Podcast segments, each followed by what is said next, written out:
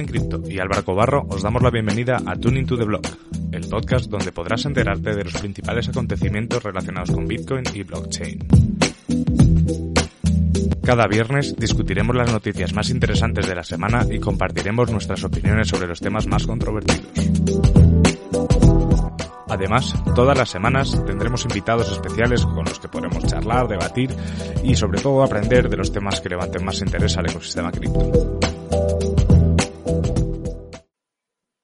Hola, ¿qué tal? Muy buenas tardes. Hoy sí empezamos puntuales, bueno, con cinco minutos porque nos lo obligó, nos lo obligó Facebook y aquí conmigo tengo a Juan. Juan en Cripto, ¿qué tal? ¿Cómo estás, Juan? Hola Álvaro, ¿todo bien? Aquí muy contentos de tenernos un nuevo viernes aquí para compartir contigo y con todas las personas que están viendo este video o están oyendo este podcast. Sí, así es. Ya sabéis, los que ya nos conocéis, es muy, es muy sencillo. Aquí simplemente comentamos noticias que nos parecen interesantes. Os invitamos a participar, ya sea con la encuesta de Tuning to the Blog y también ahora mismo en los comentarios en los directos de YouTube. Si estás escuchando en, si estás escuchando en tu, el podcast, pues ya no puedes participar en los comentarios, pero te animamos también a comentar en los podcasts porque siempre nos podemos, siempre nos podemos olvidar de, alguna noticia y está muy bien conocer vuestras opiniones. Así que, Juan, si te parece, empezamos. Sí, antes, antes de empezar, eh, también invitarlos a que nos compartan los memes, memes de la semana y los tweets de la semana, no solo noticias, sino algo que les llame la atención, que vale la pena compartir porque pues la idea aquí es, digamos, en, sí, compartir, estar todos juntos y, que ustedes puedan también participar de más formas en este canal y en este eh, trabajo que estamos haciendo. De hecho, si queréis compartirlo, ya sabéis, podéis mandárnoslo a cualquiera de estas direcciones en Twitter y en Telegram. Está menos tuning to the blog, es fácil. Bueno, y yo tampoco soy Álvaro Cobarro en Telegram, soy A Cobarro, pero que es súper fácil encontrarnos y os animamos de verdad a, mandarnos esas cosas, ¿no? Ya nos, ya nos saluda Olivos y nos saluda Ezequiel, dos fijos de los directos que, les agradecemos mucho que siempre estén por aquí porque siempre está bien saber que estamos hablando, hablándole a alguien. Así que nada, vamos a empezar como siempre con la encuesta de la semana. Eh, la encuesta de la semana eh, la publiqué yo, como veis, aún me quedan 15 horas para, para terminar y es porque calculo fatal el tema de las horas. Soy de letras puras, entonces pues eh, vamos a darla por finalizada. También diré que lleva bastantes horas sin tener más votos, así que creo que es justo también darla por finalizada. Y las, las noticias que os proponíamos era Coinbase y las trampas, Bitcoin Millennial, Alt Shitcoins y puntos de comunidad. Eh, en este caso ha ganado Coinbase y las trampas, además por bastante. Y por comentaros un poco, Bitcoin Millennials se refería a que los millennials iban a utilizar bastante más Bitcoin que nosotros. Eh, las alt shitcoins, la verdad es que ahora no recuerdo muy bien a qué se refería, pero creo que hablaba un poco pues de, de todo eso, de, de shitcoins y, de cómo lo veía la gente. Y puntos de comunidad, a mí era una que me parecía súper interesante, que es que Reddit ha incorporado puntos RC20, ¿vale? Para la gente que participe y yo creo que eso es, yo creo que es súper guay porque Reddit es una plataforma con muchísimos, muchísimos usuarios y creo que está muy bien que, que este tipo de redes vayan introduciendo cripto, ¿no? De momento creo que lo van a hacer solo para los subreddits de Bitcoin y de cripto, pero tiene tela, ¿eh? Hay que investigar ahí, Juan, porque creo que también se podían incluso crear tokens propios de cada, de cada, de cada subreddit. Correcto, sí, hay que leer más en detalle. Yo también he estado pendiente de esa noticia. Yo creo que voté por la de Bitcoin Millennials o por la de Altcoin Shitcoins, no me acuerdo muy bien. Pero la de Bitcoin Millennials, bueno, nosotros somos Millennials. Yo no sé tú eh, qué, por qué te estás quitando años o poniendo años, pero. Es que nunca. Es millennial. claro, claro, nunca he sabido bien exactamente quién es. Supongo que nosotros somos Millennials, ¿no? Sí, creo que es desde el 83, Millennials. Ah, bueno, si es de 83 seguro, vamos somos millennials pura cepa. Claro, es que ahora está la generación Z ahora, no sé, yo estas cosas, como las horas de las encuestas, estos términos también los... Los, números no es lo tuyo. Los números no son lo mío para estas cosas. Vamos a ir a la, noticia en sí que ha ganado, que es esta de aquí, que Coinbase repite un patrón de caídas eh, de su sitio cuando Bitcoin se vuelve volátil. Eh, deciros que esta noticia la hemos cogido de Coinbase, pero yo realmente la noticia la descubrí por un Twitter de Decentralize y que publicaba esta gráfica que veis aquí. Ahora os la pondremos más grande y, pero bueno, para darle un poco contenido de noticia y no de tweet de la semana, eh, pues, pues hemos querido poner esta noticia, ¿no? Y al final, para que nos entendamos, resulta que cada vez que Bitcoin tiene una bajada de 500 dólares, eh, Coinbase se va al garete, es decir, que deja de funcionar. Eh, sale este mensaje, ¿no? Que está temporalmente fuera de servicio y luego pues vuelve a la normalidad. Y aquí vemos la gráfica, no sé si Agrandar eso, perfecto. Así. Así lo estáis viendo bien, que es que, fíjate, que el 29 de abril hubo una caída, Coinbase down, 9 de mayo otra caída gorda, Coinbase down, 1 de junio la última caída gorda, Coinbase down. Eh, a mí, personalmente, esto no me sorprende porque ya es algo que había visto en, eh, en ocasiones, o sea, no, además, o sea, yo que no suelo hacer trading no me he visto en esos problemas, pero, pero sí que alumnos nuestros, por ejemplo, nos, cuando había una caída o algo así, decía, oye, que, que, que ha dejado de funcionar, ¿qué pasa? Que no sé qué.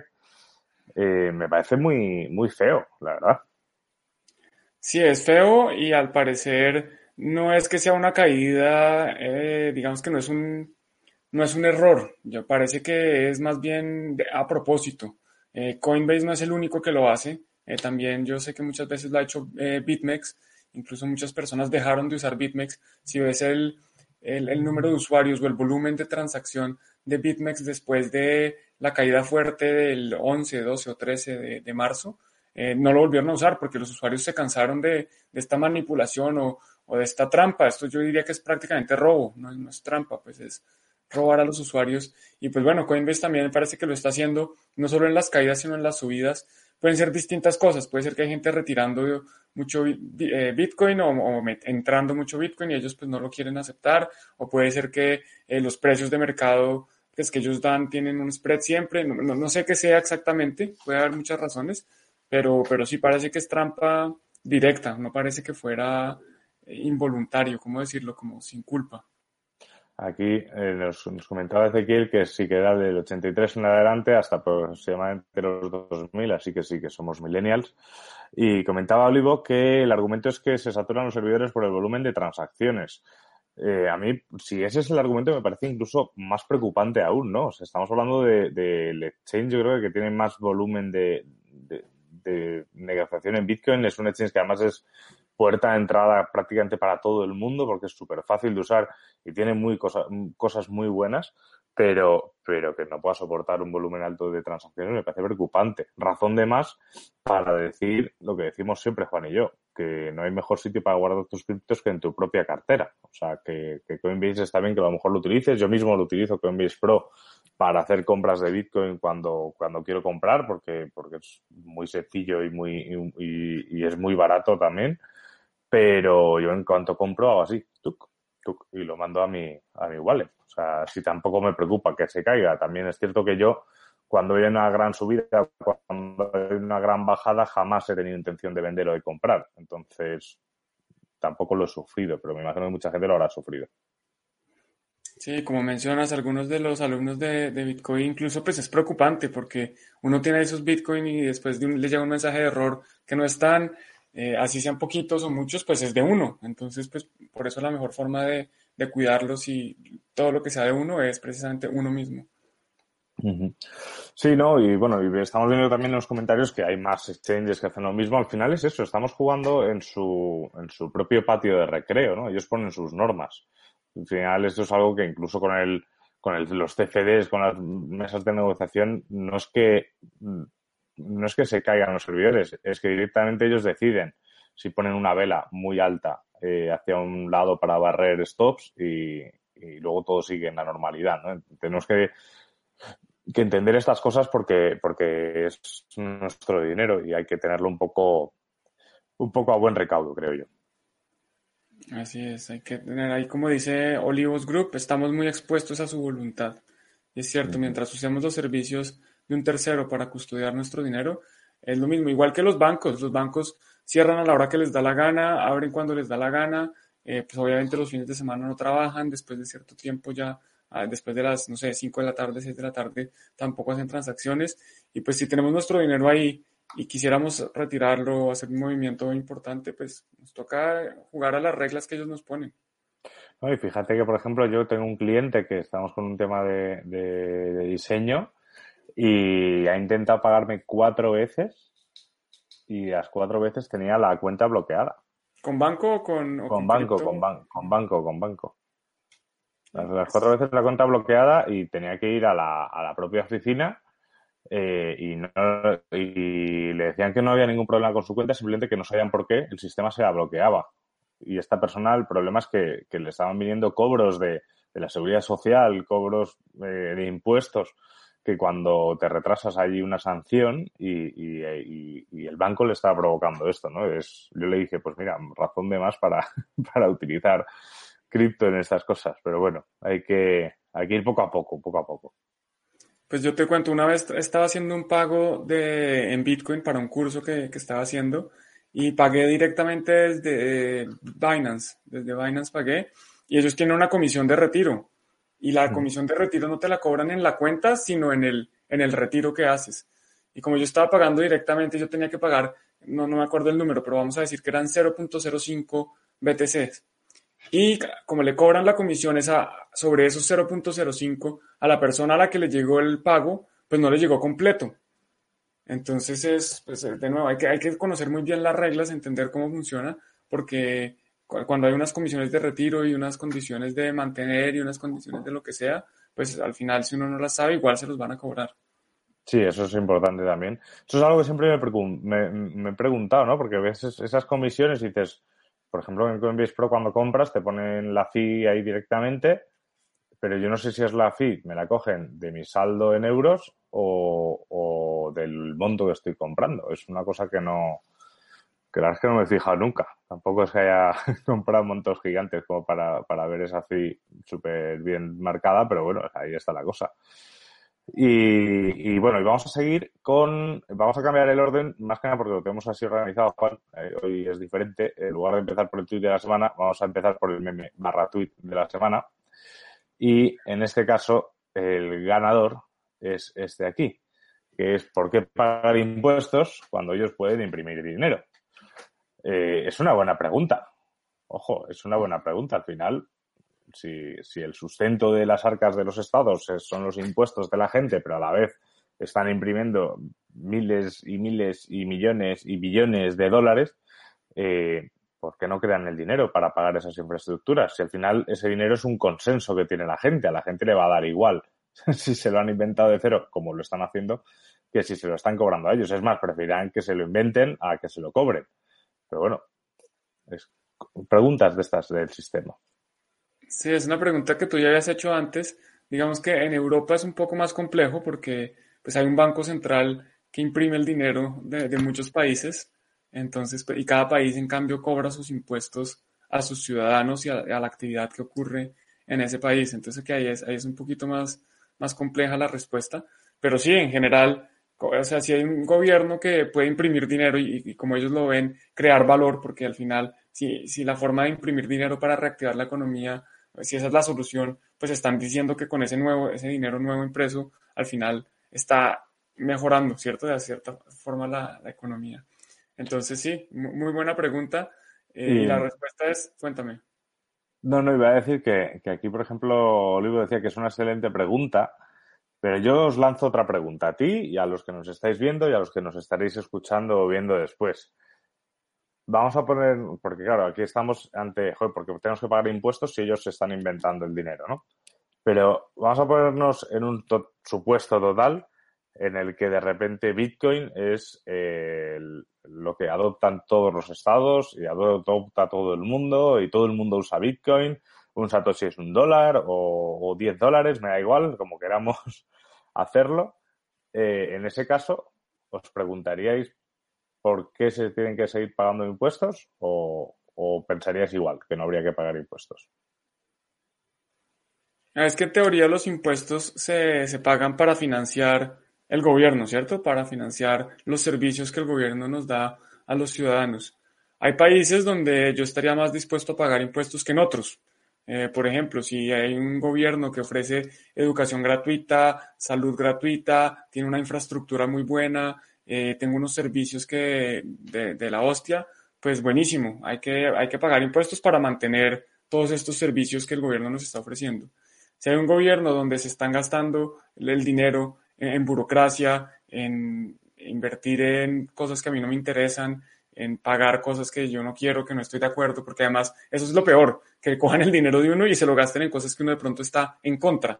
Entonces, a uno no le preguntan, oiga, ¿usted está dispuesto a construir este puente? No, de pronto ese puente, yo, yo, usted me va a cortar la vista o va a matar unos arbolitos y unos animalitos y yo no quiero que haga eso. Entonces, eh, pues yo, yo, preferiría más bien una estructura, yo, yo creo que uno de los poderes que tiene la tecnología blockchain, por lo menos espero, es precisamente eh, el poder de organizarnos distinto como sociedad.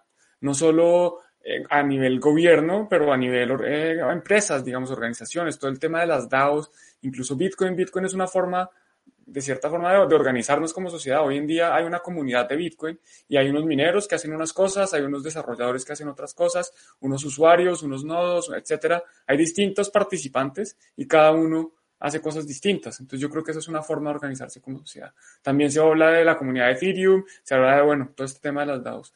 Y, a mí me gustaría más participar de sociedades o de estas comunidades o de estas organizaciones distintas donde si yo quiero contribuir, contribuyo porque es algo a lo que estoy de acuerdo. A mí nadie nunca me preguntó, oiga, ¿usted está de acuerdo con esos impuestos? ¿Usted está de acuerdo con que va a pagar estas tasas y además se va a gastar ese dinero en, esta, en estos temas? No, a mí simplemente yo desde que nací estaba obligado a cumplir con unos regímenes. Entonces yo prefiero pues estas nuevas formas de organizarme donde yo puedo entrar y participar. Y el día que me quiera salir de Bitcoin me salgo y me voy a cualquier shitcoin. Y si el día que me quiera salir de esa, pues me salgo porque es completamente voluntario. Aquí, ¿qué tal yo decirle al gobierno español, oiga, yo me quiero salir de acá, no voy a pagar impuestos? No, pues no puedo.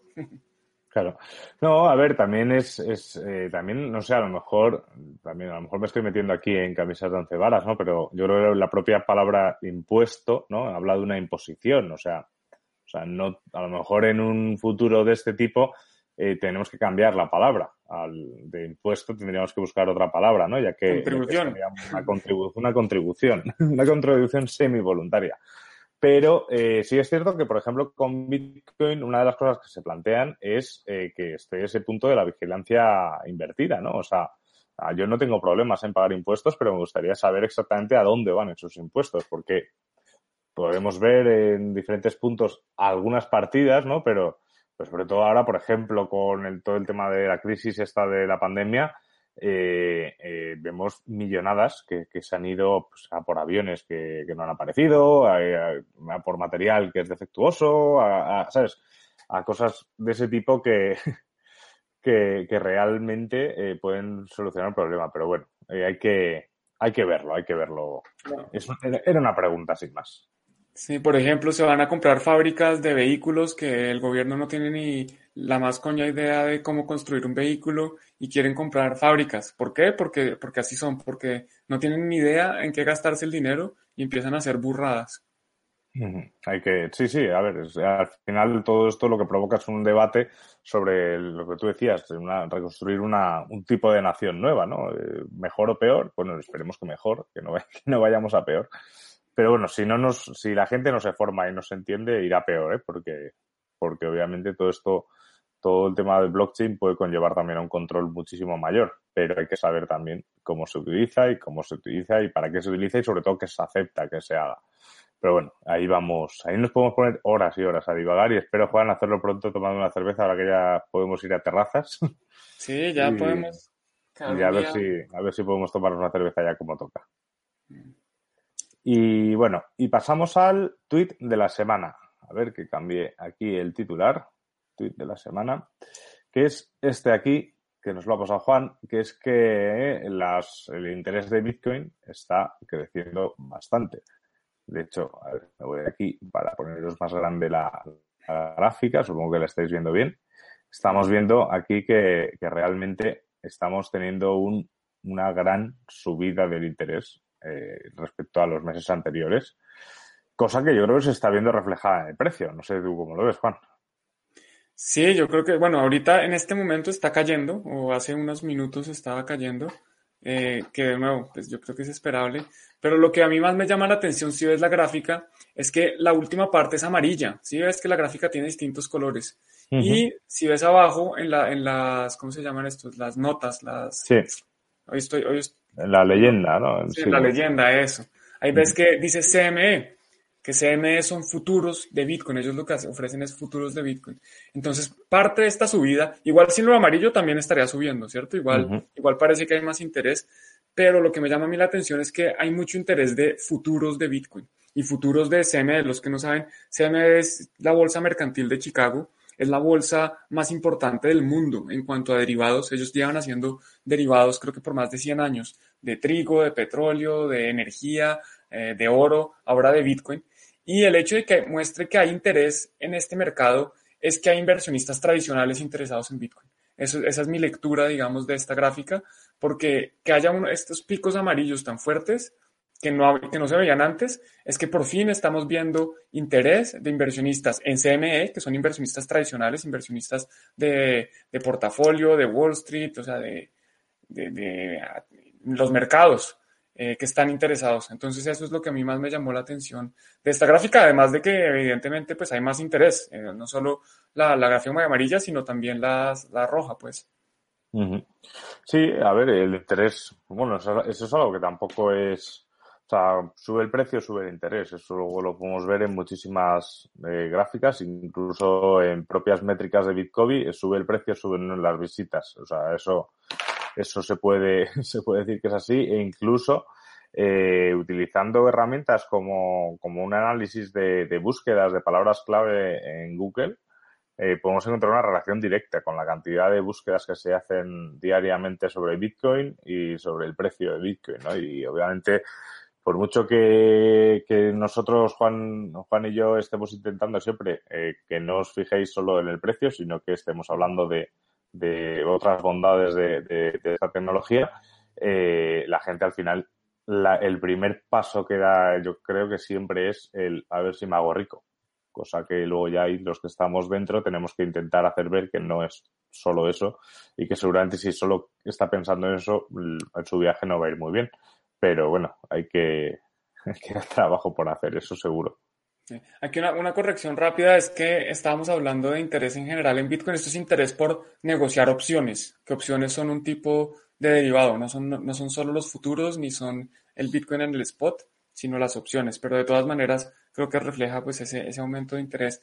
Opciones es una forma de tradear Bitcoin.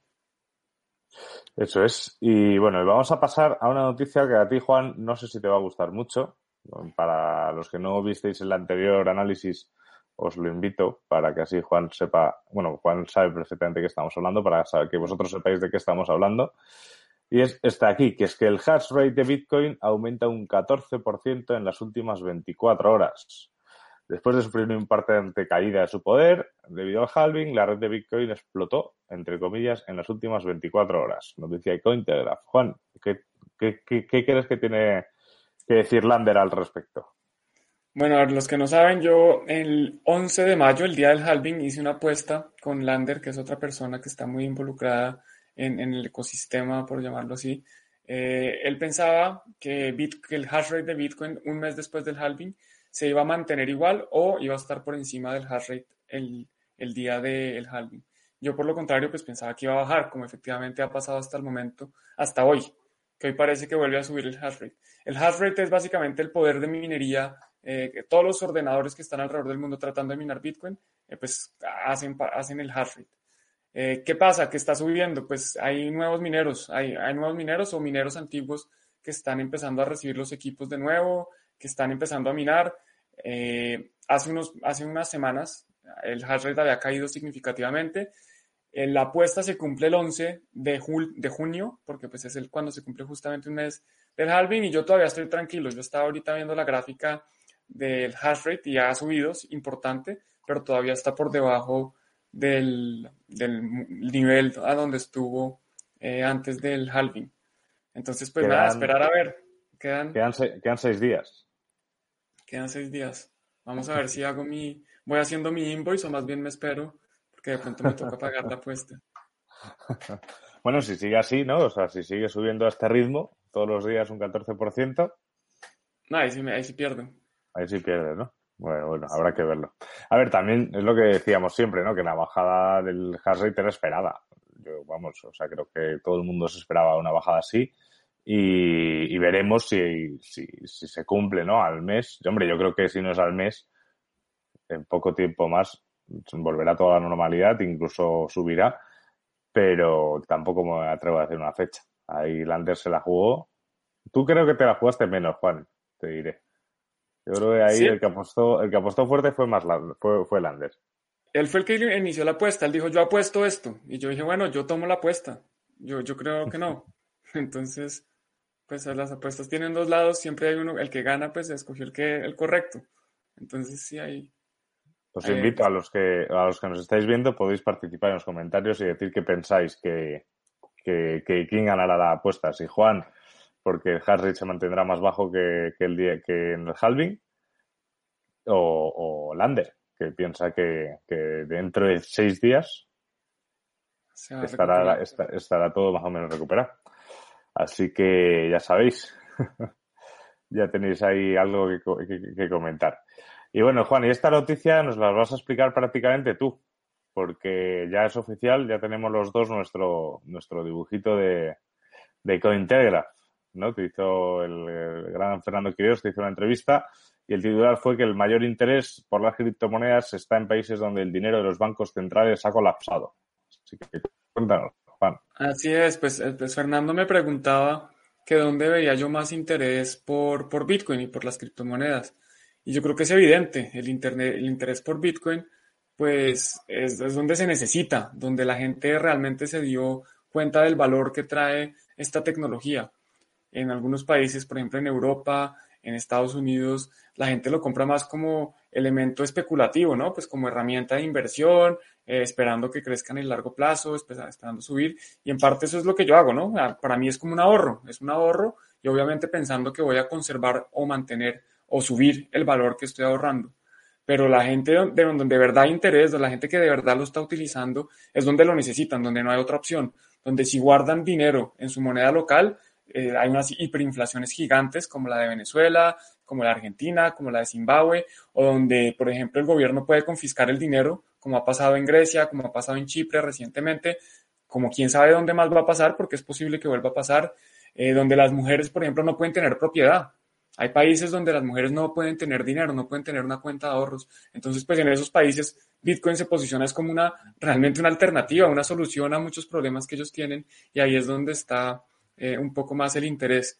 Y pues nada, agradecerle a Fernando por, por invitarme a participar. Ahí también hablamos un poquito no solo de, de, dónde, está interés, dónde está el interés, sino cómo está el ecosistema en España, cómo está en Madrid, eh, qué estamos haciendo. Ahí menciono eh, Bitcoin, eh, no, no mencioné a Tuning to the Block, un error mío, pero sí menciono algo de, de, las cosas que están pasando y yo creo que estamos bien. Obviamente, como, como siempre, uno puede estar mejor, puede haber más gente, puede haber más dinero, puede haber más inversión, más talento, pero estamos trabajando y yo creo que hay muchas personas en el ecosistema, Criptoplaza, tú estuviste ayer en una, en una, te entrevistaron en un video con CryptoBirds, eh, y hay, cositas, hay cosas andando y yo creo que eso está muy bien, yo, yo veo el ecosistema muy bien. Yo vengo de Londres, entonces allá, obviamente, o no sé si es obvio, pero, pero digamos que se veía que hay más inversión, hay más dinero, hay más proyectos, eh, porque también tienen el acceso que, la mayoría de información está en su idioma natal, entonces la gente está un poco más informada, es más fácil para un inglés estar actualizado de lo que está pasando porque entienden inglés perfecto, mientras que a nosotros pues, nos cuesta un poco más de trabajo, no, no, toda la información está en español y en parte eso es lo que estamos haciendo acá. Eh, pero no, no lo veo mal, yo creo que estamos bien y hay que seguir trabajando para, que estar, para estar mejor y sacar el máximo provecho de esta tecnología.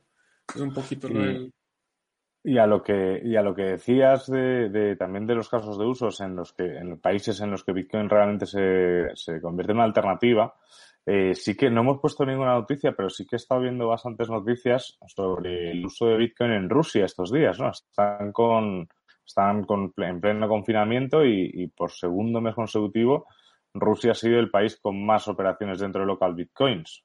Y, o sea, que, realmente, realmente no hace falta tampoco que colapse algo, más de lo que ya está para que Bitcoin se convierta en una alternativa real, ¿no? En Rusia estamos viendo cómo, cómo se está convirtiendo en incluso una fuente de ingresos. El trading en Bitcoin ha crecido un montón en Rusia también por ese motivo, porque la gente no tiene ingresos de otro tipo y está tirando hacia ahí. O sea que, que bueno, es una prueba más y estoy totalmente de acuerdo con lo que dices y también con lo del ecosistema. Al final, yo también siempre he sido, como siempre digo, que nos falta mucho, ¿no? También es porque muchas veces lo hablamos siempre con, con desde el punto de vista de lo que nos gustaría que fuese y, no de lo que y no de lo que realmente es. Incluso nos pasa hablando de nuestros propios proyectos.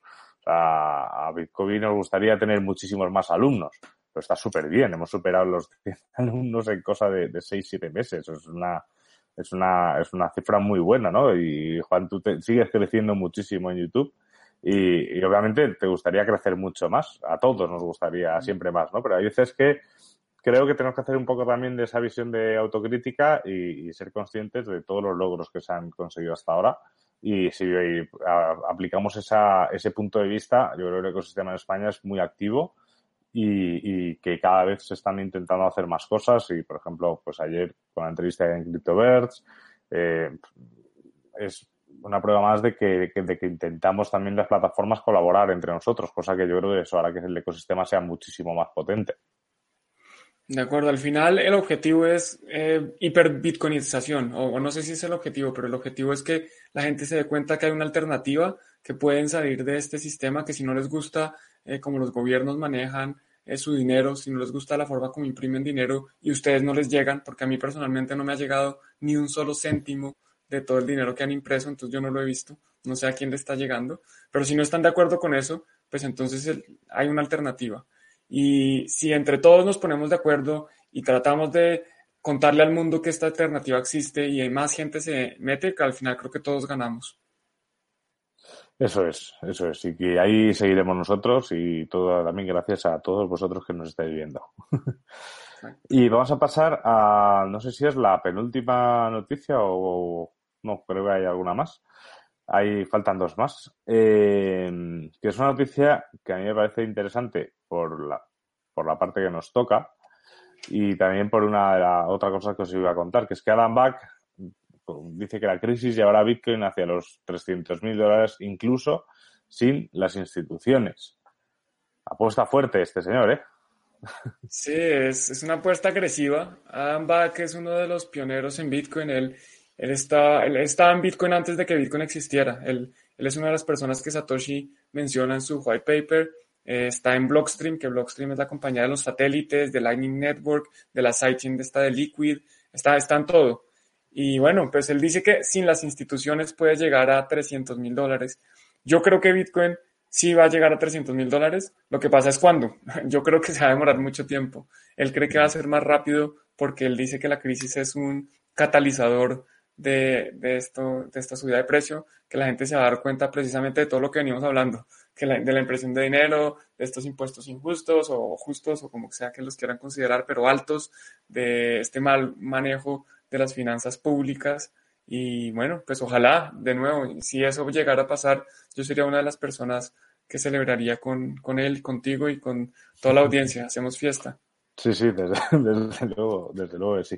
No, pero al, final, yo creo que aquí también hay un punto interesante, ¿no? El tema de las instituciones. Yo recuerdo cuando estaba todo el tema de los de los eh, de BACT, ¿no? Eran de los, de los futuros de BACT, creo, que todo el mundo estaba diciendo, wow, cuando apruebe esto la SEC, eh, verás tú, esto es lo que necesitamos para que se vaya a la, a la luna, y cada vez que la SEC decía aún no lo apruebo o vamos a, retrasar esa, esa decisión, Bitcoin se pegaba un leñón de, tres pares de narices. Eh, así hasta que al final, cada vez que pasaba, la gente ya daba por hecho que no la iban a aprobar y la gente pasó y al final, pues mira, Back está funcionando y tampoco el Bitcoin se ha ido a la, a la nube. Y una de las cosas que se decía en ese momento es que Bitcoin realmente había llegado a 20 mil dólares sin las instituciones. O sea, solo con el interés de la gente.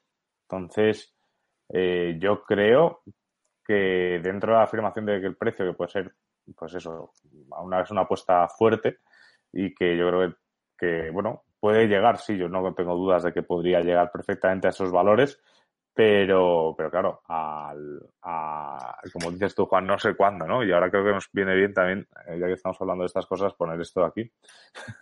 Mm, que no sé, no sé a qué lleguemos. Pero bueno, es curioso. Y en cuanto a Dan Back, en la semana pasada estábamos hablando de que, de que uno de los de las cabezas del proyecto Cardano, Charles, decía que Adam Back reunía todos los requisitos que él consideraba necesarios para ser Satoshi. Y de hecho no es la primera vez que se, que se piensa que Alan Back podría ser Satoshi. De hecho, en la en Bitcoin había esta semana había una, una encuesta que puso un usuario que eran sí, sí, las respuestas eran sí, no y, y quién es Adam Back. Eh, no sé muy bien cómo fue la encuesta, luego, luego lo buscaré. Pero curiosamente Adam Back ha salido a decir que ha negado en rotundo que él sea Satoshi y eso me parece que es una señal más bastante mejor que cualquier otra de que puede ser Satoshi. Sí, yo creo que si Satoshi está vivo, él, le preguntan, oiga, ¿usted Satoshi? Él diría que no, en, vez de las payasadas que hacen otros. Efectivamente, ¿no? Porque si, si, incluso algunos justifican las payasadas que hacen otros, diciendo que es que, claro, es que tendría que, es que si firma eso eh, tendría que responder fiscalmente con un montón de cosas, que dices, pues a ver, pues idiota, pues no digas tonterías. Eh, pues este señor, pues obviamente, si fuese Satoshi, sabiendo esas, ese tipo de cosas y también mirando por su seguridad, lo negaría siempre. Entonces, bueno, el hecho de que Adam Back lo quite, pues mira, a mí personalmente yo no sé si es Adam Back, ni tampoco, ni tampoco voy a entrar en discusiones si es o no es, porque no me importa, sobre todo. Y, y, pero si, si, si lo es, me parece una, una contestación bastante más inteligente que decir, sí lo soy. Sí, algo que es interesante a Back también es que él, cuando le, no cuando le preguntaron por Satoshi, sino cuando le preguntaron por las comunicaciones que él había mantenido con Satoshi, él sabe que con el, con el lenguaje, con las direcciones IP, con muchas cosas, se puede desanonimizar o de anonimizar a las personas. Entonces él dice, no, yo no comparto ninguna de las conversaciones que tuve con Satoshi porque prefiero que se sepa lo menos posible de él. Él quiere que Satoshi siga manteniéndose anónimo o seudónimo. Yo también le celebro eso. No estoy seguro si él sea, de pronto es parte de Satoshi. De nuevo, yo creo que Satoshi son, son muchas personas. Y por otro lado, volviendo al, al número de la noticia, 300 mil dólares por Bitcoin, acabo de hacer unos números si Bitcoin llegara a 300 mil dólares y, son, son 21 millones de Bitcoin, eso nos da una capitalización bursátil de 6.3 trillones, en, inglés trillones, en español serían billones, 6.3 billones. Eso es prácticamente el 85% de la capitalización bursátil del oro. O sea que si Bitcoin llega a ese valor, hola Alberto, si Bitcoin llegara a ese valor, a, esos 300 mil dólares por Bitcoin, estamos diciendo que es, hay, la misma cantidad de dinero puesta en Bitcoin que en oro. Pues prácticamente la misma, 80, entre el 80 y el 90%, que es, que es mucho dinero. Hoy el oro está con ese valor, con instituciones, con futuros, con derivados, con, mejor dicho, con eh, muchas personas comprando.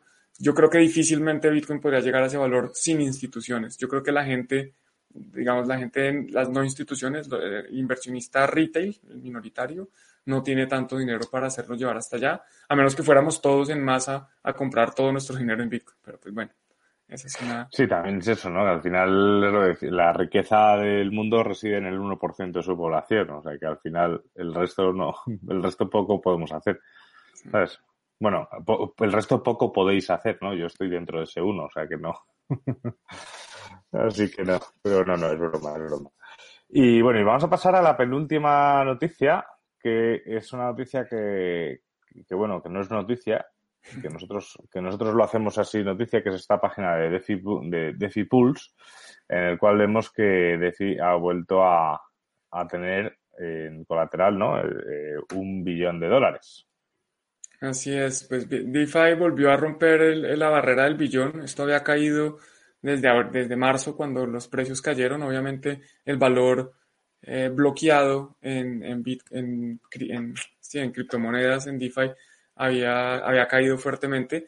Aquí hay, hay que mencionar que es un poquito de trampa porque se, se doble cuentan muchos valores. Entonces, por ejemplo, si, si bajas un poquito, vas a ver que ahí consideran un, monto que está congelado, por ejemplo, de WBTC, eh, un poquito más abajo, WBTC, ese mismo valor está también en Maker y está en DAI, ¿sí? O sea, la gente que tiene Bitcoin bloqueado en WBTC lo utiliza en Maker y con ese Maker saca DAI. Entonces ahí hay una como doble contabilidad porque cuentan, ahí están contando en este momento 38 millones de, dólares de WBTC y en, la primer, en el primer nivel pues cuentan todo lo que es MakerDAO. Eh, pero pues bueno, es importante, es un valor bastante grande y definitivamente pues hay interés, hay interés en este nuevo, es que no sé cómo llamarlo porque es no es una nueva industria, es parte de la misma industria de las criptomonedas o es un nuevo eh, movimiento, eh, es un nuevo, no sé cómo llamarlo, pero en, DeFi, digámoslo, en DeFi. Sí, a ver, yo creo que hay interés y es como yo desde la, desde la aparición del palabra DeFi, eh, yo creo que va a ser la palabra más usada dentro del ecosistema cripto en, 2020, también por la novedad, ¿no? Y, por las posibilidades que, lleva. También seguramente sea la palabra más usada en, cuanto a en cuanto a pérdidas, en cuanto a estafas incluso, porque te pasará como con las ICOs, ¿no? O sea, que hay que tener ahí también buen ojo. Pero bueno, mm, yo creo que a mí es que me parece muy interesante poder hacer estas cosas y, a ver si, si tengo tiempo de, experimentar un poco más con ello porque me parece súper, súper importante. Sí, y bueno, y en, Bitcoin tendremos próximamente el curso de, DeFi para los que quieran aprender de esto. Esto, esto es una noticia patrocinada entonces, porque aunque a pesar de que no lo planeamos, se me acaba de ocurrir que ese curso ya viene. Esperamos que esté listo antes de finalizar el mes. Entonces, para los que estén interesados, estén pendientes. Y bien, y vamos a terminar hoy con una noticia que yo creo que también tiene que invitar un poco a la reflexión, ¿vale? Pero no deja de ser una noticia, eh, que es esta de aquí. Bueno, realmente no es esta de aquí, pero nos vale un poco para lo que queremos contar, que es que los manifestantes invocan Bitcoin a raíz de la muerte de George Floyd. Supongo que no hace falta que os contemos qué es lo que ha pasado con George Floyd, porque ya, ya lo sabéis pero es una cosa que sí que se ha, sí que se ha repetido muchísimo. Esta frase de aquí, Bitcoin es la protesta pacífica. Y bueno, tanto Juan como yo lo hemos utilizado también estos días y estamos hablando de, de eso, de que realmente Bitcoin es de esta foto de aquí. Esto podría haber sido el tweet de la semana también, pero bueno, por, porque como os lo íbamos a contar aquí también, es este señor aquí también diciendo esto de aquí, de Bitcoin will save us. Sí, yo creo que de acuerdo. La forma de protestar mía es con Bitcoin, es comprando Bitcoin, es saliéndome de este sistema que no me gusta y entrando a un nuevo sistema que me gusta más. Que puede no ser perfecto, como decía Olivos Group por ahí, ya que es difícil hacer algo más malo que el sistema actual. Entonces, pues yo me salgo a uno nuevo, vamos a ver cómo nos va. Creo que es mucho mejor. Eh, algo que, dijiste que, me parece interesante que hayas mencionado es que, bueno, Bitcoin nos va a salvar. Y justo creo que anoche, como a las 2 de la mañana de hoy, hice un tweet, que no, es un tweet mío, simplemente lo traduje a español, que habla sobre Bitcoin es una herramienta. Eh, nosotros los economistas y criptógrafos eh, le damos... el caso es que Bitcoin es una herramienta, Bitcoin no nos va a salvar, somos nosotros los que nos vamos a salvar. eso depende de cómo utilicemos nosotros todas las herramientas que tenemos a disposición. Si usamos Bitcoin para bien, podemos salvarnos a nosotros mismos. Si no lo usamos, pues bueno, es una herramienta que no estamos utilizando. Pero es como, como Internet o como cualquier otra herramienta. Lo podemos utilizar para bien y, poder salvarnos, poder hacer del mundo un mejor lugar o de nuestras casas unos mejores, unos mejores lugares. Eh, pero pues Bitcoin como tal es neutral. Bitcoin no tiene ningún poder de decisión de qué va a ser cómo va a ser y cómo mejorar el mundo. Está en, nosotros y está precisamente en compartir esta información para que más gente pueda utilizar esta herramienta. Eso es, es que al final es eso, es una herramienta que nos vale para protestar literalmente en, lo que es la base del sistema en el que vivimos, que es el dinero. O sea, el sistema en el que vivimos es la manera en la que se genera ese dinero y el uso que se le da al dinero. Y, Bitcoin nos permite protestar contra ese punto porque es que es una alternativa real a ese dinero.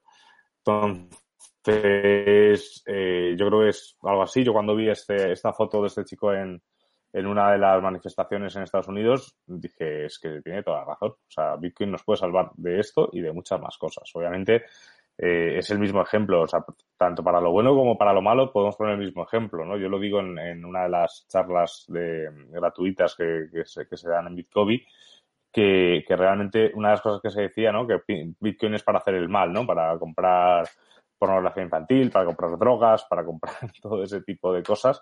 Pero la realidad es que Bitcoin es como un cuchillo. O sea, un cuchillo, yo puedo utilizar el cuchillo para cortar un filete de carne y puedo utilizar un cuchillo para ir asesinando gente por la calle. Entonces, eso no hace que el cuchillo sea bueno o malo. Simplemente el cuchillo es una herramienta que me puede salvar la vida en algún momento y simplemente y puedo hacer el mal en muchos otros. Para con cuchillo, con un coche, hasta con una cuchara podrías hacer el mal. Entonces, Bitcoin no deja de ser eso, una herramienta y os animamos a aprender a usarla. Así es, y aquí lo dice eh, Javier Cuervas, Bitcoin es la herramienta para salirnos del sistema. Y de acuerdo, es la herramienta para salirnos y si pensamos es que eh, el, dinero fiat es la herramienta más poderosa que tienen los gobiernos, porque ¿cómo hace Estados Unidos para financiar todas las guerras, eh, todo, lo, todo lo que, todos los males que hacen? Pues con, con, dinero, con dólares. ¿Cómo hacen ellos para financiar todos los tanques, todas las armas, el ejército más poderoso del mundo? Y lo mismo no es solo Estados Unidos, es China. ¿Cómo hace China para financiar sus ejércitos? ¿Cómo hacen todos los gobiernos? Pues con su dinero. Si les quitamos el poder de imprimir dinero y de controlar el dinero, les estamos quitando el poder de hacer guerras. Para mí, yo creo que Bitcoin va a traer uno de los momentos más pacíficos en la historia de la humanidad, o por lo menos eso espero de nuevo es una herramienta, está en nosotros. nosotros somos como los que tenemos que utilizar esa herramienta para, para bien, ojalá. Ojalá que sí. Así que, bueno, pues eso ha sido todo esta semana. Eh, esta semana os prometo que sí que estaré subido a Tuning to the porque la semana pasada, entre que tuvimos un día de retraso en hacer el enlace y luego grabamos todo lo de Alfred, se me pasó y, pido disculpas a los que escucháis esto por Tuning to the Blog y a ti, Juan, porque eres parte de Tuning to the Blog. Así que esto no, esto quedará subido hoy, eso os lo, puedo garantizar. En cuanto esté listo el audio, va para, va para arriba. Eh, nada, muchas gracias Juan. Espero que nos veamos pronto y podamos darnos un abrazo con los codos y tomar una cervecilla. Y a vosotros que nos veis, pues nada, gracias por estar aquí, eh, por vernos como siempre y no olvidéis, si no estáis suscritos, suscribíos y compartir esto con vuestros amigos y esperamos haberos aportado muchísimo valor. Y nos vemos la próxima semana, nos escuchamos la próxima semana y recuerden darle like, suscribirse si no se han suscrito, clic a la campanita para estar actualizados. Y bueno, un abrazo para todos, feliz viernes, feliz fin de semana. Lo mismo para ti, Álvaro. Hasta luego, chao. Chao.